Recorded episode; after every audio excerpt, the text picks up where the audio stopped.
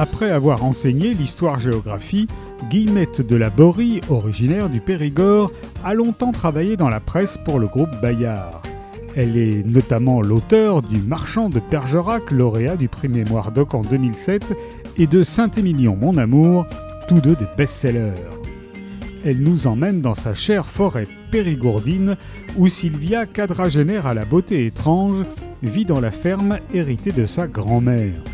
Quand d'instinct, elle utilise son don de coupeuse de feu pour secourir un enfant brûlé, la rumeur bruisse très vite, Sylvia Labrousse est une sorcière.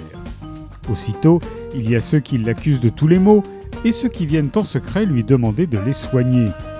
Peu à peu en symbiose avec la nature et les animaux, elle expérimente les secrets des herbes médicinales.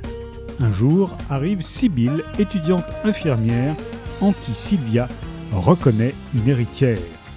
Guillemette de Laborie nous le dit, en toute femme sommeille une sorcière. Nous sommes les sorcières de Guillemette de Laborie et paru aux presses de la Cité.